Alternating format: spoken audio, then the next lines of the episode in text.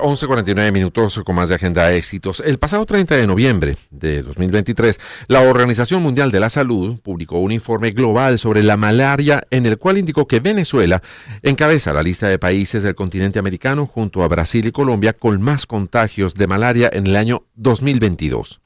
La OMS resaltó que el país acumuló 73% de todos los casos de malaria registrados en la región, aunque con un descenso notable desde comienzo de la pandemia de COVID-19. Aún así, pareciera ser que la comunidad indígena siempre sigue siendo afectada por esta enfermedad, ya que algunas ONG han detallado que en los meses eh, finales del año 2023 fallecieron al menos 85 indígenas en varias comunidades de la Sierra Parima, ubicada eh, dentro del área protegida del Parque Nacional Parima Tapirapecó. Entre algunas comunidades afectadas destacan los Momoy, Aranay, Araopé, Totomopé, Chatari e Irota. Para saber más detalles acerca de cuál es la situación mm, eh, con relación a la malaria en el Amazonas, está con nosotros Simeón José Rojas, periodista, consultor de investigación del Estado Amazonas de la Asociación Civil KPKP. Simeón, gracias por atendernos. Pareciera que la situación en malaria, bueno, eh, a nivel de toda la región es grave, pero especialmente en el Amazonas venezolano y sobre todo afectando a la población eh, más vulnerable de esa zona, que es la población indígena. ¿Qué balance se puede hacer a este momento de la situación de malaria allí en, Amazonas. Te saludamos en Agenda de Éxitos, Albani Lozada y Unaya Menábar. ¿Cómo estás? Hola, Simeón, bienvenido.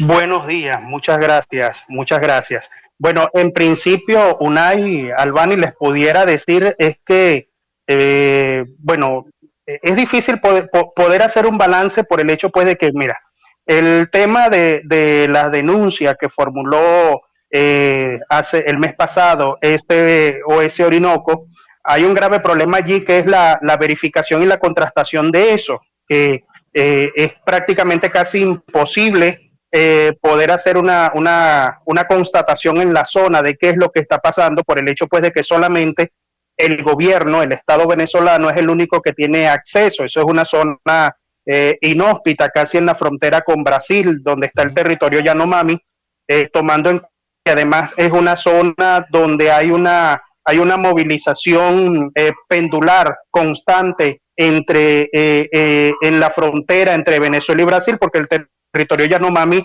abarca, abarca los dos países, los Yanomamis no, no reconocen frontera. Entonces, esa es una de las dificultades. Y por otro lado, la dificultad también de que el Estado venezolano tiene años que no publica el boletín epidemiológico, no acceso a cifras con respecto a, cuál es la situación real de lo que está pasando con, eh, con los casos de malaria en la población indígena. Sin embargo, es una situación, por supuesto, preocupante y que se tiene en monitoreo en la medida de lo, de, de lo posible, pues de lo, de, lo, de lo que se pueda, porque es difícil para, para medios de comunicación, para organizaciones, es difícil de manera independiente poder acceder a la, a la zona y, hacer una verificación real de qué es lo que está ocurriendo. Pero sí les puedo señalar que, el, eh, por ejemplo, en el caso de Alto Orinoco, no es descartable el, lo que puede estar ocurriendo allí en el sentido de que, por ejemplo,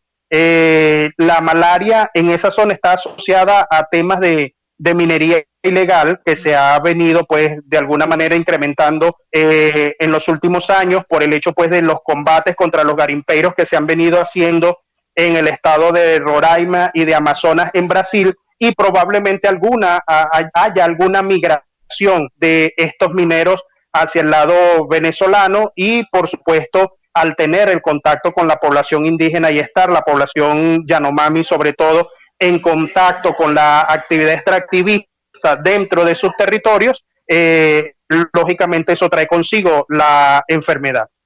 Claro, eh, es preocupante porque si en los últimos meses del 2023 fallecieron al menos 85 indígenas, aparte que es un número muy importante y, da pena eh, que algo como esto esté ocurriendo en esa comunidad, uno se pregunta, em, bueno, es algo que se extiende. Además, los mineros también podrían estar eh, infectados con, con malaria. Eh, la pregunta puntual, eh, Simeón, El gobernador de, esa entidad eh, no hace tampoco ningún reporte, no explica por qué ha sido tan difícil controlar la enfermedad en esa zona. En Alto Orinoco siempre ha existido malaria. Eh, pues el, hecho pues de que esto es una zona eh, selvática y en Alto Orinoco siempre ha existido malaria. las autoridades se han pronunciado, por ejemplo, hace algunas semanas, a propósito pues de la publicación de SOS Orinoco, señalaron que en abordajes que hicieron en 2023, ellos eh, aplicaron tratamientos para 12 mil personas y pruebas a 12 mil personas y tratamientos también eh, a, a, una determinada cantidad de personas que no precisaron exactamente cuántos casos se han registrado. Pero cifras oficiales, estadísticas oficiales no hay. Lo único que conocimos eh, fue, eh, por ejemplo, a principios de noviembre del año pasado, una publicación de una página en Facebook donde escribe el capitán de Parimabé, Liceo Silva, donde él hablaba de un brote de, de, paludismo y de enfermedades respiratorias y señalaba la muerte de cuatro, de cuatro indígenas llanos el, otro detalle que contribuye de alguna manera a la duda, a la, inexactitud de, datos y de información al respecto, es que en la zona este, el único que tiene acceso es el gobierno y por otro lado organizaciones que estén propiamente en la zona. Por ejemplo, allá hay una organización indígena del pueblo Yanomami llamada Joronami. Ellos no han emitido tampoco pronunciamiento al respecto eh, que, eh, que, están en, la zona sobre lo que lo que allá está ocurriendo en cuanto a la malaria. Simeón, nos quedan apenas segundos. ¿Quién se ocupa de ese tipo de temas? ¿Es el Ministerio de Salud?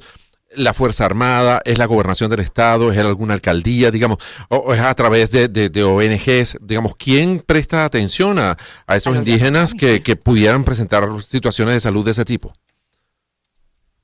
Bueno, a ellos los atiende el gobierno, porque se junta el esfuerzo del Ministerio de Salud, se junta equipos del el SACAICET, que es un, centro de investigación de enfermedades tropicales que tenemos acá en Puerto Yacucho, participa la Fuerza Armada Nacional porque son los que tienen los medios eh, aéreos para poder acceder a, las zonas inhóspitas. La gobernación también hace, hace su aporte. Eh, es un abordaje eh, de, multiinstitucional el que realizan. Son ellos los únicos que tienen la capacidad de, de, estar en la zona y de hacer el abordaje y son los que conocen la realidad de lo que ya está pasando.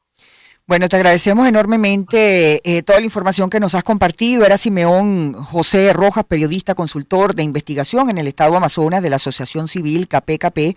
Y bueno, esta es la situación. Ojalá las autoridades que se encarguen de esta situación, pues bueno, eh, les llegue esta información adicional y, se haga algo, ¿no? Eh, al final por estas comunidades indígenas. Son las 11 con 57 minutos, escuchamos buena música, nos vamos a la paz.